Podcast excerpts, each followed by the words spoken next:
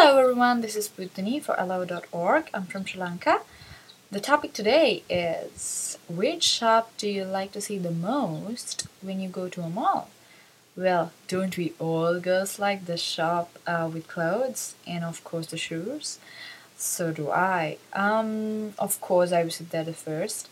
And then, um, yeah, the food, um, the videos, the um, the optician too. I I, I want to get my glasses changed.